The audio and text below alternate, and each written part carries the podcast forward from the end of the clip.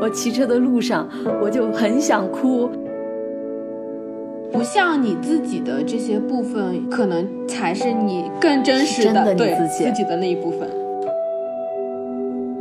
然后接到电话之后，我妈就哭了，她都还没说话，她就先哭了。接下来给大家讲一个爱情故事吧。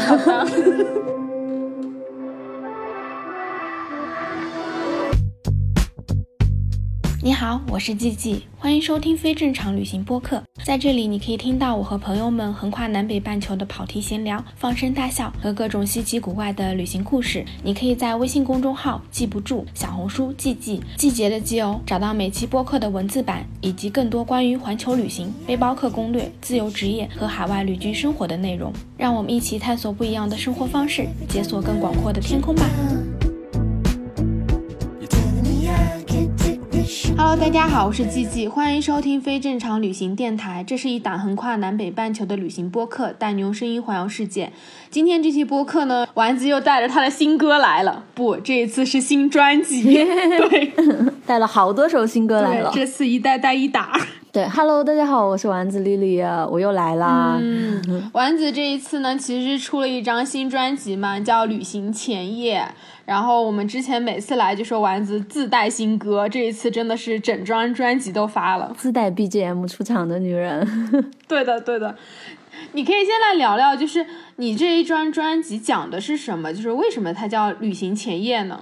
对，就是为什么叫旅行前夜，主要是觉得跟非正常旅行可以挂钩一点嘛，这样可以上旅行播客。是这样子的吗？没有 没有。那 OK，我们我们现在现在接下来我们就插播一段如何购买这张专辑，然后这期播客就结束了。对，再认真一下讲。就是为什么叫旅行前夜，是因为。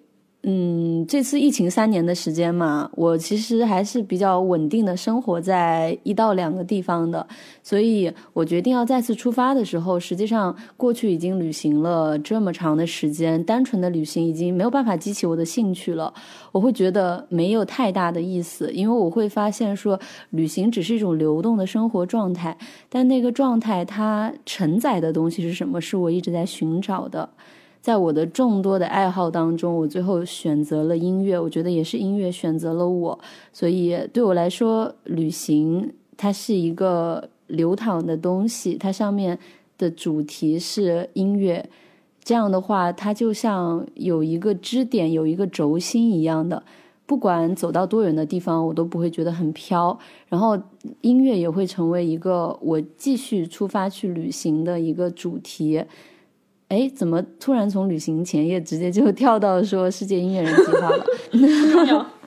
对，总之就是说，这个专辑呢是我在再次出发环游世界之前所做的一个礼物，送给我自己也好，送给我身边的人也好，就是决定我接下来要出发的方向，在出发之前的一个礼物，所以叫做旅行前夜。那另外一层含义也是因为今年我二十九岁嘛，是“二”字开头的最后一年。呃，我觉得就去到三十多岁的列车，它即将要开车了。就我站在二十九岁的月台，也是进入下一个人生阶段的一次旅行的前夜。所以，就基于以上这两点，给它取名叫做“旅行前夜”。嗯，其实我觉得这名字还挺契合你这一次做的专辑的每一首歌。反正到时候。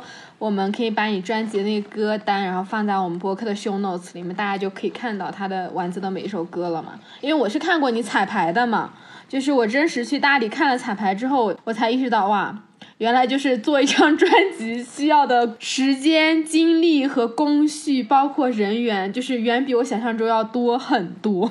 对，是的，我也没想到，就是有朋友跟我说，哇，你怎么突然要出专辑了？我觉得很多事情的开始，就是因为我没想那么多，我以为没有那么复杂，然后在做的过程当中就发现，哇，牵扯到的人越来越多。也就是那天你不是帮我在捋整个流程吗？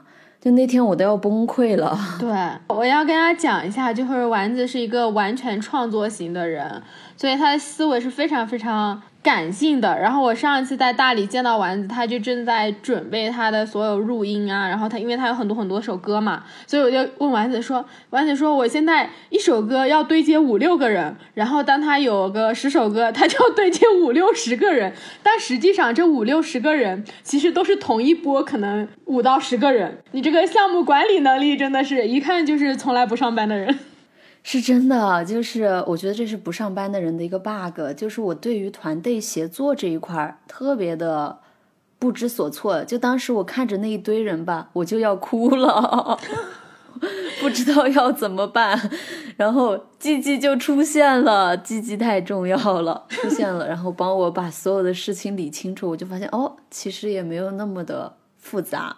但我其实去听了你不是在彩排嘛？我听你彩排弹的那几首歌的时候，我就特别被打动，因为他们其实在一个朋友租的那种房子里，然后彩排就在一个客厅里。当时是有你，然后拉拉、小叔，然后大家就给你伴乐，然后你就在那里唱歌。那个时候还拿着那个歌词本在唱呢。但我光听你唱这个歌的时候，就已经觉得它是有那种很细腻的这种情感，是会。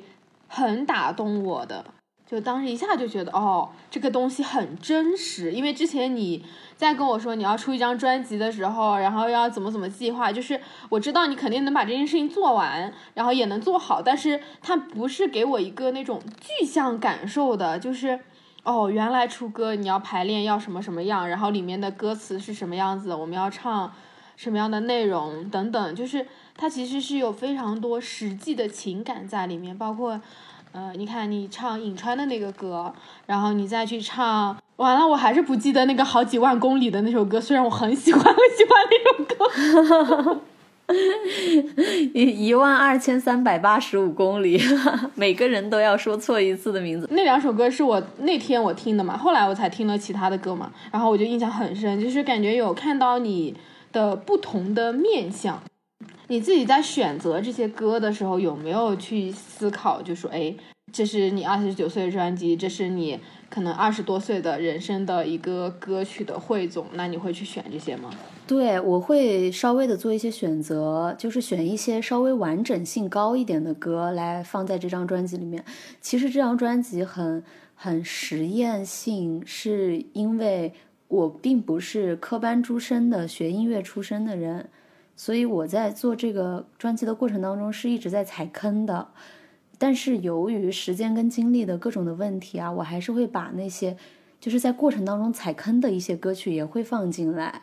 这就是我真实的一个过程，就是这张专辑里面收录的，从我第一次录制的歌曲一直到现在，就是我目前为止录制的所有歌曲都在里面了。然后就会听到说里面的风格并不是很统一，或者说里面的制作上面啊。各种它都不是特别的一致，但它就确确实实是一个普通人在做专辑的过程当中可能遇到的问题。你真的是野生音乐人，非常的野生。就目前为止，从毕业一直到现在，好像一直都是按照野蛮生长的方式在学习跟做事情。但是之所以一直，比如说之前拍沙发客的那个片子也好。在那之前，我从来没有拍过视频，我都不知道脚本跟机位是什么意思。然后在做这张专辑之前，我都不知道混音跟母带是什么意思。但可能我自己在实践的过程当中，我发现这就是最适合我的学习方式，就是 to do，你直接去做这件事情，然后通过这个过程来学习，很直接。这种方式给到我的其实也一直是正反馈，我才会一直这样去做。嗯，是的。其实我自己也是有种，就是你在过程中学习，把自己当做方法。而且我觉得你说的很重要一个点，就是当你非常非常熟悉这件事应该怎么去做，它有多少多少的环节，它会涉及到多少人员。当你想通这一切之后，你往往就不会再去做了。嗯，就我在做这个专辑的过程当中，还有一点非常神奇，就包括我现在人已经在泰国了嘛，我在泰国寻找当地的乐队，就有一点很神奇。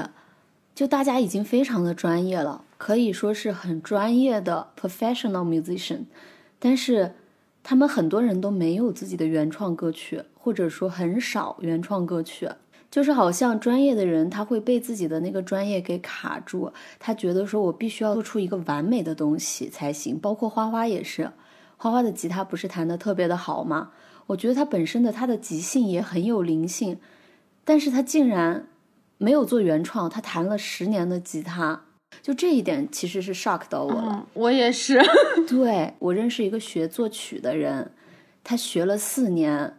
然后我问他可不可以给我听一下你的原创歌曲，他竟然说他还在过程当中，他还在做的过程当中，我就会发现很多人其实被这个东西给框住了，他觉得一定要就是个完美的东西，然后久而久之，创作这件事情，就是你如果给他加以太多的限制跟枷锁，他就流淌不出来了。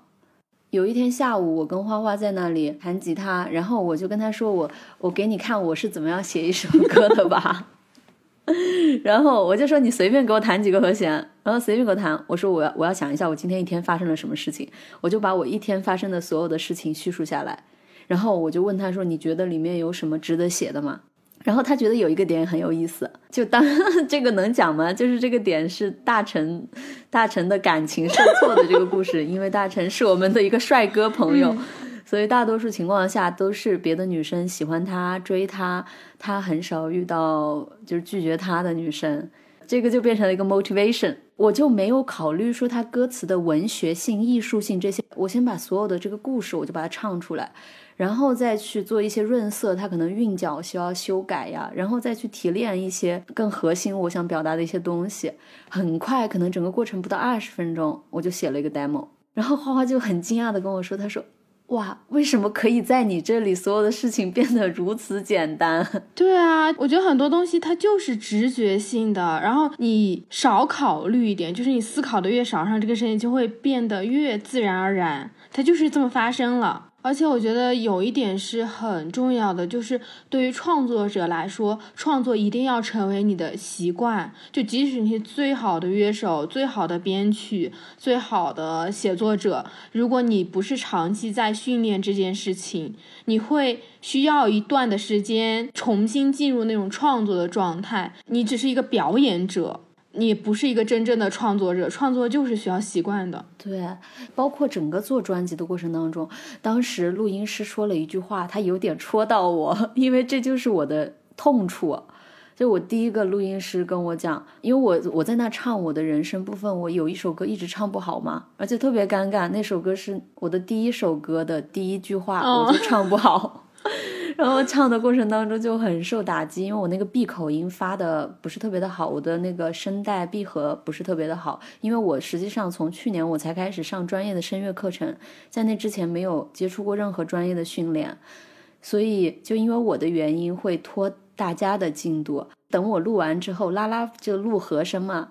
拉拉跟小树都是飞快的就过了他们的部分，人家都是专业的，就学音乐的，呃，上来那个录音师就说了一句，他说我发现了，就是这些专业人士都是在为你们这些非专业人士服务的。当他这么说的时候，其实就有戳到我，因为我本身会有一点不自信，对于我自己不是专业的这个事情，所以我去年也在学吉他呀什么的，但是。嗯，我的吉他老师就是阿炳，他又跟我讲，他那句话其实有宽慰到我。他说：“呃，你是一个创作者，你不需要成为一个乐手，成为一个乐手不是对你的要求。”他说：“你只用把你的部分做好，把你擅长的地方做好就好了。”因为我之前老会觉得，哎呀，我吉他弹的也不是特别好，我的声乐这个部分，声乐确实是我需要去进修的部分啊。而且我觉得我最近进步还挺大的。在录音房进步巨大，就我的很多怀疑，我的很多困难是心理层面上的，以及事物层面上。因为正常来说，创作者不应该做，就比如说我是歌手，不应该做呃统筹、经纪人、制作人这一块的事物。但是因为刚开始转到这个行业，我从今年才开始决定说要成为一个独立音乐人。那前期很多的事情只能是我自己做，也是在边做边学，确实还是困难的。就是怎么说呢？我觉得对我来说还是有挑战性的。我挺认同你的那个吉他老师的，我自己就是觉得很多时候，你作为一个创作者，或者说你作为一个提出想法的人，那个想法和创意点才是最重要的。你可以找很多人去实践你的想法，但不一定你自己要学会执行所有的事情。之所以我们需要团队合作，需要大家一起去共同去创作某一些东西，它很核心的点就是在于你一个人不可能做会全部的事情。那可能你的核心价值是在于你可以去创造，然后你可以去有这个概念，有这个想法，我可以去推进这个事情。对，它不需要你自己来去实现的，甚至包括像我自己做艺术项目，我可能会有一个关于这个项目的 idea，然后我大概大要怎么做。但是比如说你到落地了，OK，谁来去做执行，谁来去做布展，谁来去把这些东西呈现出来，他真的不需要我来做。我觉得有很多人是很专业并且很厉害的。那你只要交给他们去做就好了。我就是非常有这种躺平思想的人，我就希望大家都很厉害。哎，我觉得这也是我做这张专辑得到的一个学到的一个东西，就是当天我们不是你在那个大猫面包帮我把所有的流程理顺之后，你跟球球先去吃饭了嘛？然后我自己骑车回来嘛。我骑车的路上我就很想哭。我那个纪录片里面有一段是。就是已经哽咽了的那个镜头，其实就是在我去吃素餐前面，我自己在骑车的路上的时候拍的。因为我当时心里过不去的一个坎，就是我不太确定我能不能给到那些帮助我的人一定的回馈，因为大家是无偿的在帮忙帮我做这张专辑，去完成一个心愿，所以。我会觉得心理压力特别大，然后尤其是别人都是专业的，但是大家围绕着我一个非专业的人士在忙活这件事情，我就会觉得我不配。为什么是我在那个阶段了？那个阶段让我很崩溃的时候，但是后面也就像是你说的，其实每个人你给到他需要得到的价值就可以了。这个价值可以是任何一种形式。嗯，而且这个价值是由对方来恒定的，而不是你来恒定的。对，这个很重要。很多时候我们都会以自己的价值去判断对方需要什么，但是就是不需要想很多，你只要把你有的东西告诉对方，然后足够的坦诚、足够的真实，然后你让他去做这个选择。因为来帮助你的、愿意去帮你做所有事情的人，其实某种程度上，所有人都是做了选择的。就你需要做的事情，就是把你的专辑做好，把音乐做好。我觉得这个才是最重要，其他东西都不是很重要。但确实是很困难的，做一个专辑，就是它像是做出来一个成果，然后这个东西在这个过程中，他就是会体验，像你说的，有各种各样各样的自我怀疑也好，然后遇到各种各样的困难。我觉得这个才是有意思的部分。对对对，其实最后回想起来，会觉得最有意思的就是这个过程，就包括大家在一起，一群之前他们互相都不认识的人，然后因为这张专辑走在一起，大家在一起磨了半个月、一个月的时间，就尤其是在录音棚的时间，天天见面，就每天下午就跟打卡一样的去录音棚，然后远哥就是我们录音师，人超级的好，那这个是我很幸运的点。就是远哥、花花、拉拉、球球，我球球简直就是天使啊！真的太靠谱了，所以也很神奇。因为大多数情况下，在这个自由交易的市场啊，大家都是一种买卖的一个形式在参与，在一个项目当中。因为我我尝试过，就是直接找编曲师，不认识的编曲师或者混音师，直接花钱买他的服务，反而他出来的东西还没有那么的有爱。因为他不是一种价值观的认同，就是他缺少一些更深层的连接。对，因为我觉得很核心的东西，你在做的你这张音乐专辑，它其实一它像是大家一起去创作。对，它不是我一个人的事情。其实我的感觉就是，它不是我一个人的创作。嗯，是的，因为我觉得音乐在某种程度上，它打动人的部分就是在这种很细腻的东西。你可能。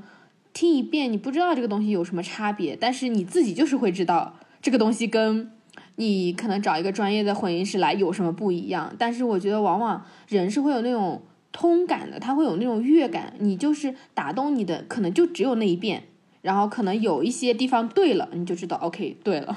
嗯，对，就我觉得所有艺术类的东西，它都是很需要感觉的。就比如说混音师，他需要。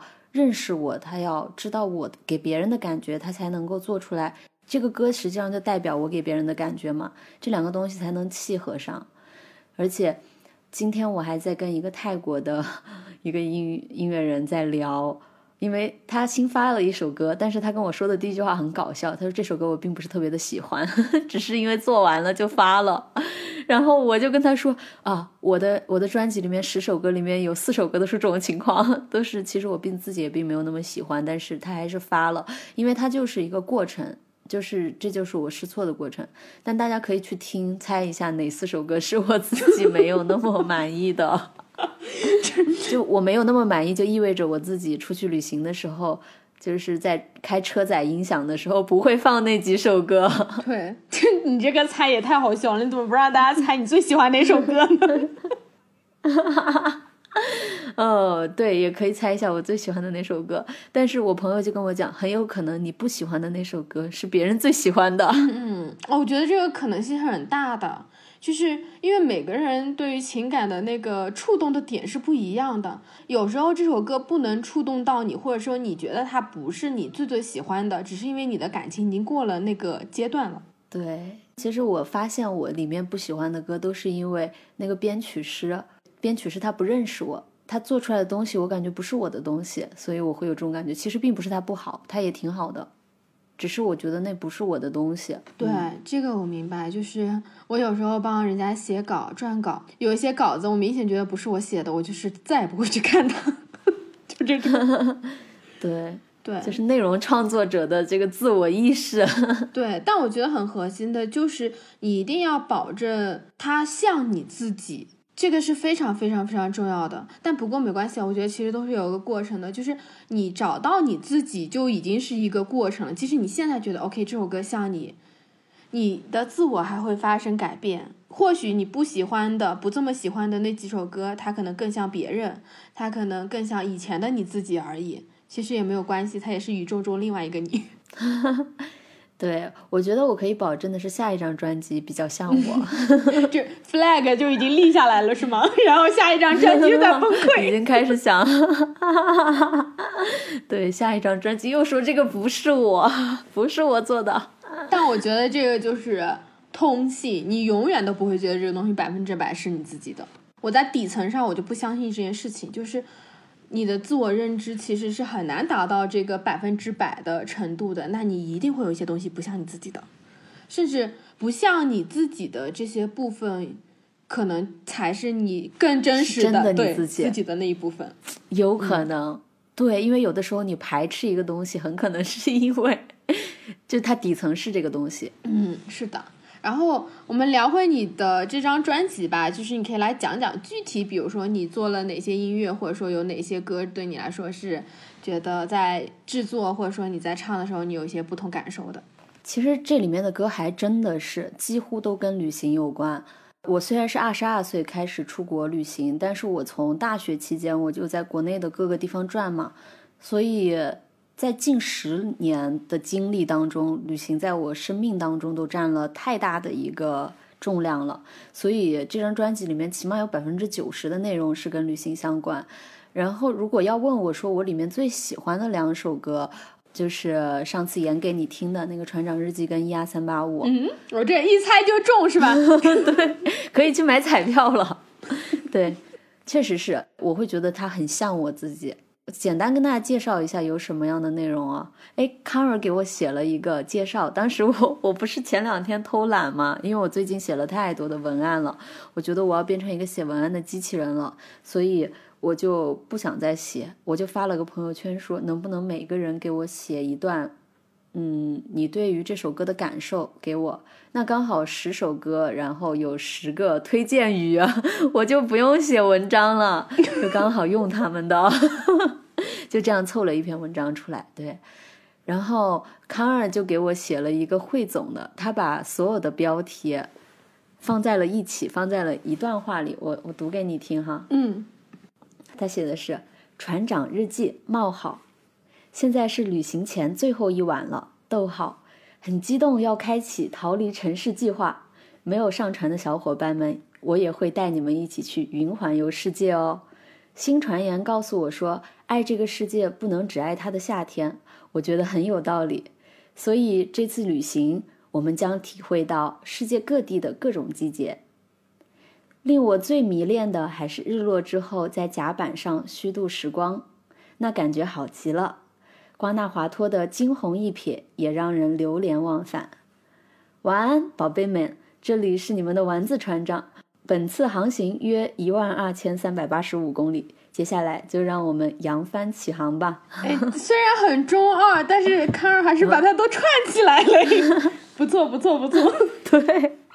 这个东西真的是他第一遍发给我，我觉得这也太中二了吧。然后第二遍，哎，还挺有意思的。对啊，我觉得挺有意思的。对，就这段话是把我十首歌的标题全部都串起来了，你会感受到它的一个旅行性。比如说《船长日记》，比如说《旅行前夜》，比如说《逃离城市计划》，《云环游世界》，爱这个世界不能只爱它的夏天，日落之后，瓜纳华托，惊鸿，晚安宝贝。一万二千三百八十五公里，就是这几首歌的名字。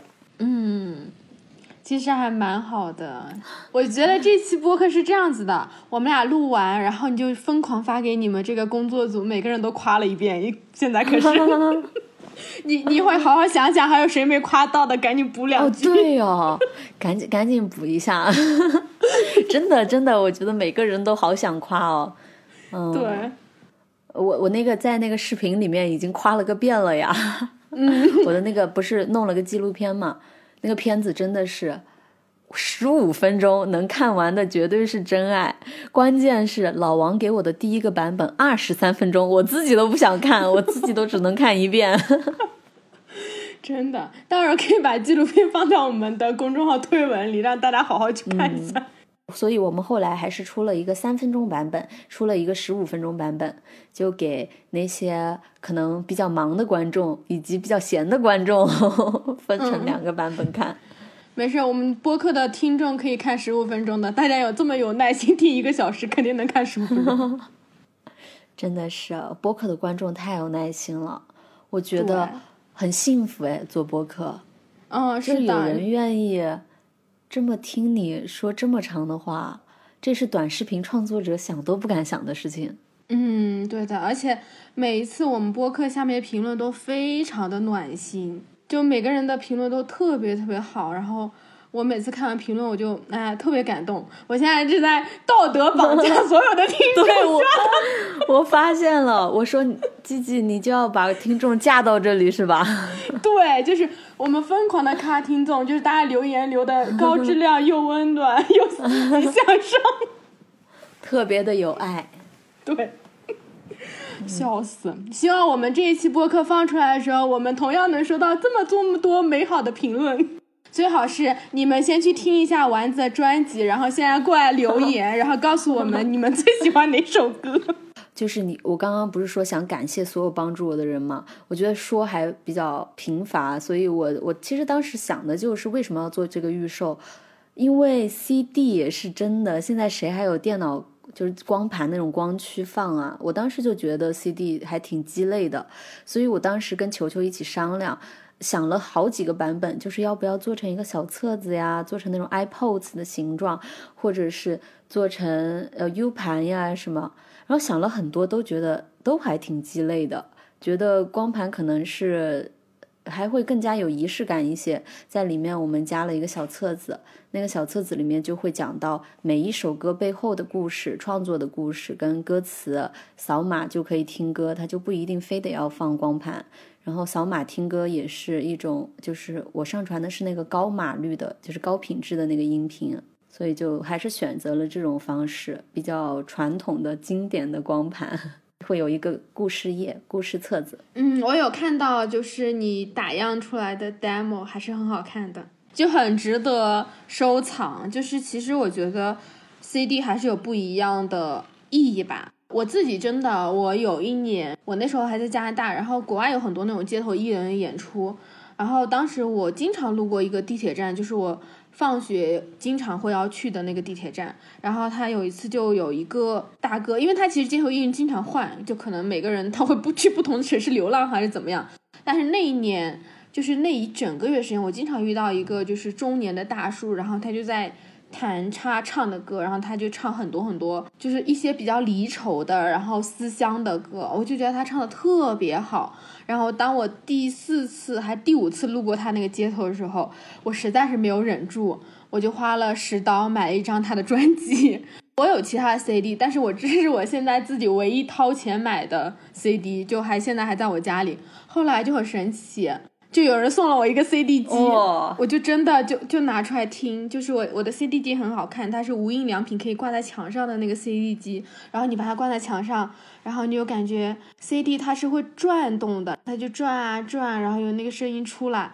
我当时一下就理解了为什么那么多人喜欢收集磁带、收集 CD，然后喜欢要去录黑胶唱片。它就像我们喜欢读纸质书一样，它所带来的那种。体验感真的完全不一样，就跟你从不管多好的播放器里播出来的那种音质都是不一样的感受，因为它是有那种 CD 在转动和你的那个播放器之间的，好像有那种互动的感觉，就很美好。对，它就像一个时光的切片一样，好像它就有魔力，它把那个时间都储存到了那个东西里面，很具体。嗯，是的，是的，对。刚刚想说的就是，我是准备把这张专辑的收益分给这些所有帮我一起录制专辑的朋友，就是在这张专辑当中参与的人员。其实目前我的预售已经把我的成本都收回来了，所以马上就开始到了利润环节了。嗯，可以的，肯定可以的。你可以到时候把把你的链接发在 show notes 里面。哈哈。吉吉真的是真爱。其实我觉得这个专辑它确实还是跟旅行很有关系。就咱们不是特别硬的广告哈。我本来是想说，呃，在非正常旅行播客里面，我们可以多聊一些歌曲背后的故事。当我想起这个背后的故事的时候，我的脑子就是好多呀，我都不知道从哪讲起。它都是跟旅行有很大关系的。嗯，是的，因为其实一开始你说旅行前夜的这个概念，我就。还挺喜欢的，就它不只是说你前面二十多岁的这个生活的总结，我更觉得旅行前沿它就是像一种冲动，它像是一种积蓄的那种勇气的感觉。我不知道为什么，我就经常有这种感觉，包括听你的一些歌，我都觉得有这种能量在。啊，我觉得我真的好幸福哦！就是我决定做这个事情之后，一直感受到的都是朋友们的支持跟爱。对，就包括你刚刚说那段话，我就觉得很暖，而且季季是个真的特别 supportive 的人，这里就是发自内心的想要夸一下季季，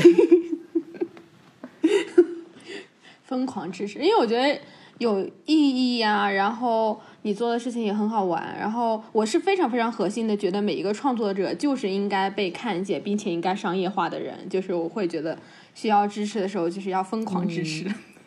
我从鸡鸡身上学到的，对我还没有办法具体的用词语来形容，但是等我想到了，我再告诉你哈。你给我一种微妙的那个感觉。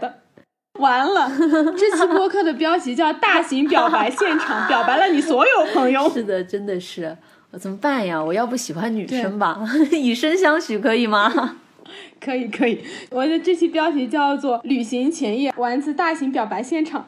你表白了可不止一个，太花了，笑死！但你自己回头想想，就是你这张专辑背后的故事，有你自己特别想要去分享的吗？或者说你现在脑海中蹦出来的？就你说歌背后的故事的时候，我脑海当中就在炸烟花，就是每一首歌背后都是砰砰砰砰砰砰啪啪啪的那些故事就出来了。里面关于爱情的歌有三首。比例着实是有点重了，然后其实讲亲情的有两首，我想介绍一下《一万八千三百八十五公里》吧，因为那跟大多数朋友印象当中的我不太一样，它会比较低沉呢，或者悲伤，但是虽然说我给别人的印象大多数情况下都是哈哈哈哈哈哈哈，比较开朗活泼的那种。目前我的生活当中，大多数情况下还是很正向的。我就我目前这么自由的状态，没有男朋友，没有太多的经济压力，没有小孩儿，没有老人需要照顾的情况下，我生活当中唯一的一个羁绊可能是父母，就是因为我在二零一八年的时候，那个时候在墨西哥学习西班牙语，算是旅居在那边。我的爸爸妈妈他们是很传统的父母，我们双方都达成了一种微妙的一致，就是报喜不报忧。我通常情况下只会跟他们说我旅行好的部分，但大多数情况下我自己本身看见的也是好的部分，包括跟朋友也是，我不太会去讲很多负面的东西。我一直觉得事情本身没有好坏之分，只有你看待它的方式是好的还是坏的。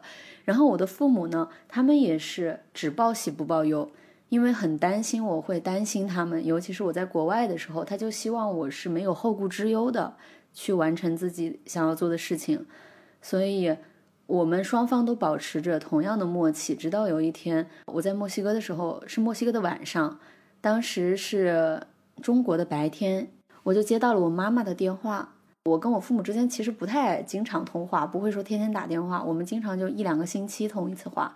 有的时候我人都已经到印度了，我爸妈还以为我在泰国。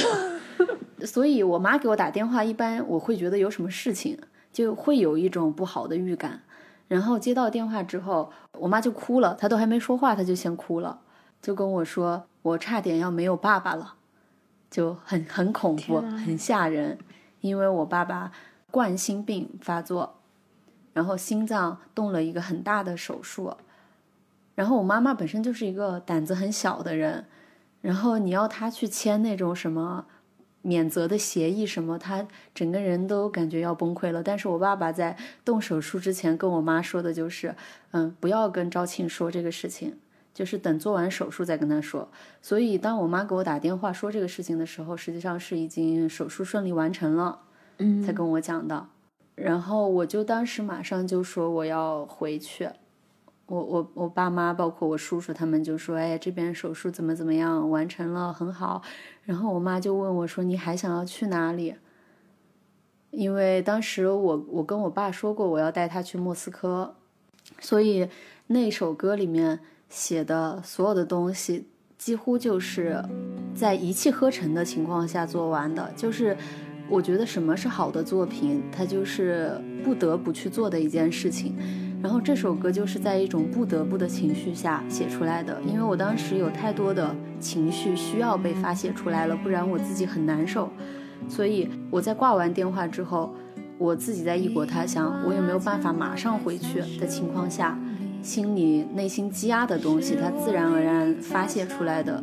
可能就花了不到一个小时把这首歌写完，然后歌词也是实际上的一些我跟我父母之间的对话。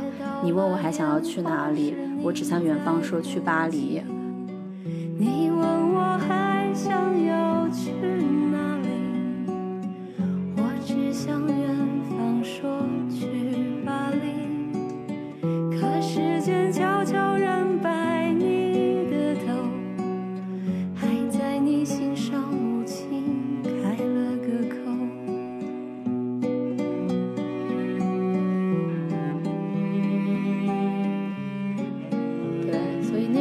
那首歌我是还蛮喜欢的，就包括我后来自己在墨西哥的旅居结束之后，我不是背包走了南美吗？一一路从哥伦比亚到阿根廷，去阿根廷的时候已经非常的疲惫了。然后当我去到阿根廷跟巴西的那个交界伊瓜苏大瀑布的面前的时候，我觉得自己非常的渺小。那个瀑布的声音巨大，完全听不见任何，哪怕旁边全部都是游客，但你听不见任何人的声音。然后你自己好像进入了一个中空的世界。然后我就回想起来说，就是《春光乍泄》那个电影里面，梁朝伟演的那个角色，他去找张震演的那个角色。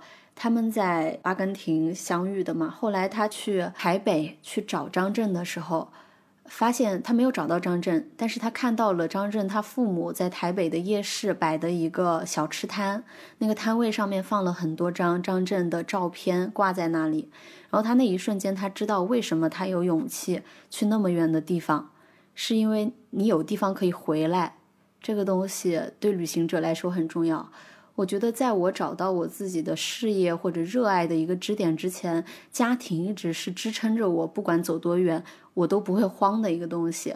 所以当这个根基动摇的时候，人是非常的恐慌的。这是我唯一害怕的东西，也是为什么在疫情的三年期间，我一直没有出国，没有去更远的地方的一个原因。我会觉得说，这是我没有办法失去的，我不敢去挑战的一个底线。对对，所以这首歌就是讲的这么一个事情。对，我觉得我算是情感没有那么牵连，就是我长期习惯离家庭、离我的亲人都很远，所以我其实没有那么强的情感连接。虽然我非常非常爱我的所有家里的人，但是因为你长期没有这种物理上的联系之后，他没有那种特别亲密感。我很深的一点就是你说的一点，就是你不敢拿这个东西去赌。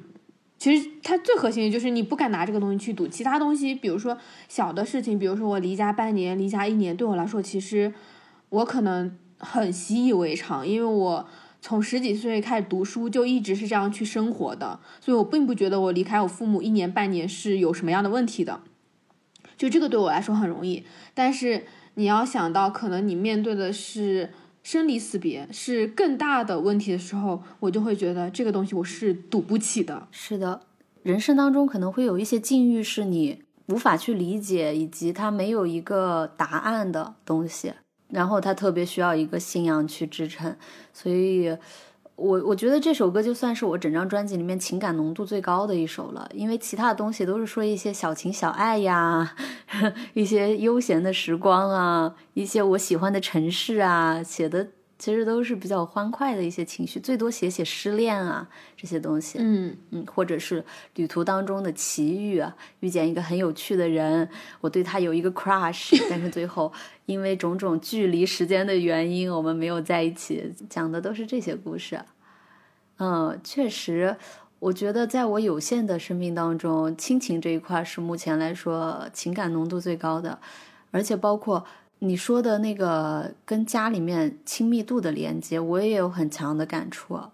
因为这些年，我会愈发的觉得，我跟一些朋友之间的连接，都比一些跟亲人之间的连接要更加强烈。但是除了血缘关系的这种直系亲属以外，我会觉得说跟表哥表姐啊、堂哥堂姐之间的联系，可能还就我遇到困难，我可能还会第一时间会去找我的朋友，就有这样一种情况。因为我家特别的传统，其实在我小的时候，我是没有办法决定说我要不要被接受这么多他们的付出的。你是一个被动接受的状态，他们就是全身心的为了你。本质上，我一直会劝自己说，父母跟小孩他是一个分离的关系，你是每个人都有自己独立的人生。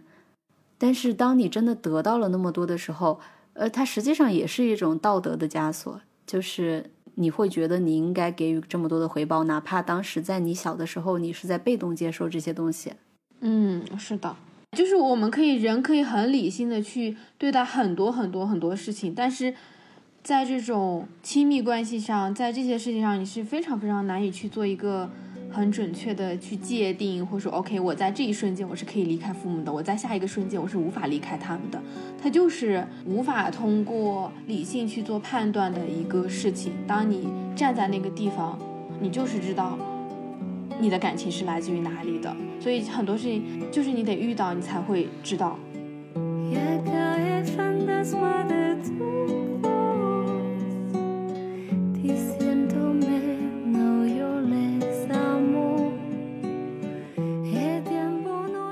分享了一个稍微有点沉重的故事，那接下来给大家讲一个爱情故事吧。八卦之魂就是没有人不会对于在旅途当中的艳遇感到好奇的吧？是的，我这个播客前几期就讲了艳遇，所以来讲讲你的艳遇吧。好的。日落之后，其实讲的就是关于旅途的奇遇。我当时看那个呃《爱的三部曲》，就是《爱在日落黄昏时》嗯，那一部，我特别的，因为很多人看其实会觉得它冗长，因为他一直在说话，而且他没有一个大家所期待的一个特别的戏剧戏剧性的转折之类的东西，它就是比较流畅的，一直在说话，一直在聊些有的没的这个状态，那个跟旅行实际的旅行、真实的旅行真的太像了。就是你不确定你会遇见谁，你会发生什么。而且我觉得旅行最大的魅力在于，你可以成为任何人。你在一个熟悉的环境的时候，你必须是一个职员，是个下属，是妈妈，是老婆，是各种各样的角色。但是在旅行当中，你可以抛掉所有的标签，你可以成为任何人，你甚至可以编一个身份出来。我觉得这是旅行本身很大的魅力。然后你遇到一个新的人，你也会对他的一切感到好奇。他在不同的文化背景下成长出了什么样的三观？所以天然的，我觉得旅行就是很适合艳遇的一个场景。是的，这首歌是回来再写了，但是这个歌写的故事，我当时人是在阿根廷的首都 Buenos Aires，我当时离家已经十一个月了，在南半球没有回过家，而且社交非常的疲惫了。我那个时候已经不太。喜欢主动去跟人聊天，你会觉得每个人认识你聊的都是很相同的问题，你要跟不同的人聊一样的问题。然后我就在那边住了一个月，我报了一个 Tango 舞的课程。这里说一下，在国外学 Tango，哇，在阿根廷学 Tango 太划算了，一百二十块钱一个小时的私教，哇，而且老师跳的特别好。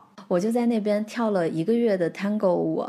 走的那一天，我的同学就约我说，要不要去酒吧实战一下。因为我一直特别都没有舞蹈基础，我的肢体语言就特别的差，就不太直接去酒吧跟人跳。然后那天想着说要走了，那就去吧。结果去了以后，发现我被我那个朋友放鸽子了，我就一个人坐在吧台，然后别人都跳得很好，我也不好意思加入进去，我就一直在那坐，坐了二十分钟看着别人跳。然后就有一个有一个男生，一个阿根廷的男生，看我坐在那里很无聊，我又是全场应该可能是。唯一或者唯二的外国人，那边整个片区就是一阿根廷人的生活区域，然后他就过来邀请我跳舞。最开始是老师会带的一些体验课的课程，那个男生。其实我在故事页里面写的不是特别准确，因为字数有限，所以我没有展开讲。那个男生他就后面跟我说：“他说你不用担心，他说我有一个超级厉害的朋友，一会儿会过来，Fernando，他跳得很好，我让他带你。”后来他那个朋友就过来了，就是那个男主角叫 Fernando，因为 Tango 这个舞种，它实际上主要靠 leader 来带的。关于这个点，我也得到过一个很有趣的答案。因为我当时问我那个 Tango 老师说：“呃，难道说这个舞种就是以男性为主导吗？”我会觉得啊，为什么为什么这个样子？然后他给我的回答是：他说，对，Tango 跳舞的时候是以 leader 为主导，但是女性占的很重要的角色就是你决定要不要跟他一起跳这支舞，以及你要不要把它跳得漂亮。就是女性在里面是担当的整个舞的一个美感，以及你要决定你要不要跟他跳这支舞，选择你的舞伴的 一个角色。我就当时觉得，哎，其实某种程度上跟婚姻有一点类似。Anyway，后来他那个朋友 Fernando 就来了，来了以后他真的太厉害了。我本身是个不太会跳舞的小白，但是由于他太会跳了。我都不知道我在跳啥，反正我的脚跟我的手，他就没有停下来过的在转动，而且他人很有很有意思，很有魅力。他在跳舞的时候，他就不断的会放松你的心态，因为他知道你在做一件不熟悉的事情的时候，你可能会没有那么自信，然后他就会跟你一起做做鬼脸啊，然后不停的鼓励你啊，然后在他。带的过程当中，就不知道什么时候跳着跳着，我就变成了那个舞池的焦点，因为他动作很大，两边的人就会让开，就这样成为了那个舞池的中心跟焦点。最后结束的时候，跳着跳着，那个鞋掉了一只，我们就去找鞋，因为它其实舞跟舞之间是连着的嘛。我们是一直跳到我的鞋掉了，我们俩去打着手电筒去找鞋，才停下来。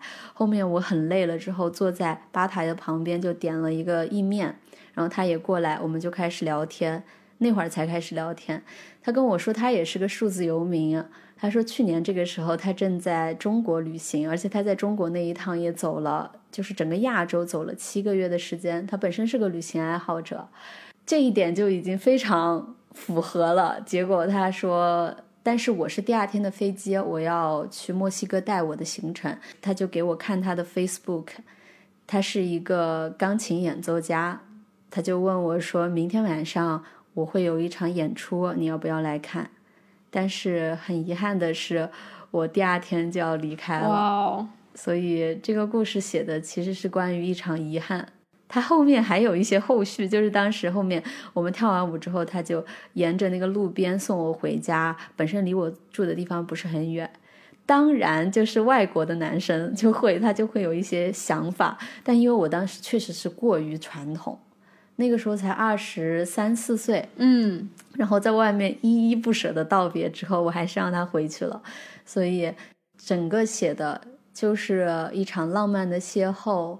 我们之间聊过的很多的内容，我脑海中关于一些如果我那天没有离开阿根廷会怎么样的一些想象，以及现实生活中你确实离开了，且你后面再也没有遇到过像那样有趣的人，以及那么浪漫的一段邂逅的一些遗憾了。这个真的非常的爱在，就是很像。对，包括我们聊天的整种整个那种氛围感都是，我特别旅行，就跟爱在那个很像。所以希望大家可以从这首歌里面听到一些那种暧昧甜蜜的感觉。嗯，我光听你讲这个故事，我都觉得已经有这种感觉了。啊，想听一下季季的艳遇，我我这艳遇，大家倒回去播客前几集，我这都是搞笑艳遇。真的突然发现我竟然手上没有一点季季的瓜，这可不行啊！我这个无瓜可吃，我都天天都要玩，没空谈恋爱。我是等着艳遇呢，我天天天天跟跟大家说，怎么还没有呢？季季，你再不分享，我就要去老汤那里吃一些尾瓜了。那你赶紧去汤老师那吃吧，他能给你造出十个瓜来。那我觉得其实就是歌啊，然后很多内容创作，它其实在写的就是很多一个一个又一个瞬间的事情。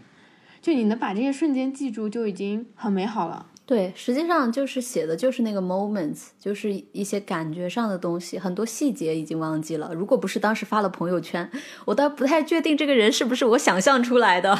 我觉得真的是很多东西，就是你会你会自己遗忘掉很多的细节，它只是存在一种感觉。我为了找下这些东西，我回去翻我的朋友圈，发现啊，我确实遇到了这么一个人，然后发生了这样的事情，因为我有记备忘录的习惯嘛。哦，然后，所以这首歌其实是我今年才写的歌，但是写的是一八年发生的故事。正好我们可以用这首歌做结尾。但是在我们今天真正结束之前，我其实还是想要听完再来讲一讲，就是你最近在做的事情。因为我知道你其实已经人在泰国了嘛，包括我们现在在录播客，你其实你人在清迈嘛。然后 稍微的来 update 一下，然后我们再用这个浪漫的歌结束。啊，对我现在在我的快乐老家清迈，这是我第十次来清迈，我的护照上有十个泰国的章，天呐，绝对是我东南亚快乐老家了。但是我最近来的这个季节不是特别的好，因为在烧山，雾霾比较严重。最近还稍微好一点，泼水节那段时间是最严重的。总之呢，我这一次出来，呃，别的音乐人可能是出来专辑之后就会在国内做一些巡演嘛，然后我就是专辑还没出来，我就开始来找国外的乐队跟我一起来演出。所以我明天就要去跟泰国的一个本土乐队一起来排练我专辑里面的新歌，所以后续大家可能会听到各种各样不同语言的翻唱版本。嗯，哎，这个很有意思哎，你这个专辑国际化了。可能这个专辑就是里面的歌还没有正式上线，我的那个跟国外乐队的合作已经出来了，明天就会去排。我为什么会这样去做？其实是我发现有两件事情，就任何听众想要做一件事情，可以这样去尝试一个小的 tips，就是一是去做，你在做的过程当中就会成长很快；第二件事情就是跟厉害的人待在一起，跟你欣赏的人待在一起，仅仅是跟他们待在一起，你的进步就会很快了。嗯，是的，我在做的事情就是去靠近这些。靠近这些人，所以新的一轮的主题就是去世界各地寻找当地的音乐人，然后通过他们的音乐去了解他们的故事、他们的生活，做一些 remix 或做一些改编，或者是做一些重新的创造。就具体会出来什么东西，实际上是完全未知的。但是这件事情让我还挺兴奋的。我今天才，我最近已经聊了三个泰国的乐队了。哇，你这个进度飞速啊！哇，我自己专辑没出来，我已经开始就是谈下一张专辑了，真的，果然是热爱。嗯，是的，我觉得做你自己比较喜欢的事情，你就是会有很多很多 idea，就做这个做那个，做这个做那个，很快的。对我感觉热爱音乐的人真的还挺单纯的，就他们人都非常的好。嗯，因为用音乐去交流，其实是更加简单、更加直接性的一件事情，你不需要再去用语言去表述。嗯，而且我们交流的方式就是听对方的歌，互相听对方的歌，然后互相分享自己各自喜欢的乐队，就不用找话题，而且不用从很尴尬的你是谁，就是很基础的那些东西重新开始聊。你在聊音乐的过程当中，基本上就会把自己的一些喜好啊，各种东西介绍一遍了，是一个很好的切入口。就让我们在丸子的这首《日落之后》。对，After Sunset。对，让我们在这首日落之后的歌声中结束我们这一期的播客。然后我也很期待丸子能够连接更多的世界音乐人，因为我们两个不是说了嘛，等你回来，我们办一场世界音乐人的音乐会。哇，想想都激动。是的，先把 flag 立在播客这里，让听众来见证。可以的。对。哦，我已经跟这些音乐人讲了，我说我有个朋友 promise me 要做这么一个事情。对，真的可以。然后我们就希望可能在下一次，或者说过了一年之后，什么时候等丸子再回来的时候，我们真的有可能邀请我们所有的播客听众去听这一场世界音乐人的音乐会。嗯，那谢谢丸子来跟我们分享你的这张旅行前夜的专辑，所有关于专辑的信息资料以及。购买链接，所有东西我都会放在播客的文字栏。如果文字栏放不下去，然后大家可以去关注我的公众号，然后也可以关注丸子的公众号，都会打在那个信息栏里面，然后就可以去看到更多的信息，尤其是那十五分钟的视频，一定要看。那就谢谢丸子来聊天，咱们下周六的时候继续闲聊全世界，拜拜，拜拜。那天傍晚，太阳落山。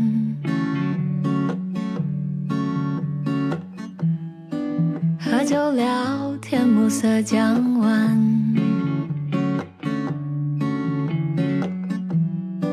沿着河边说笑，走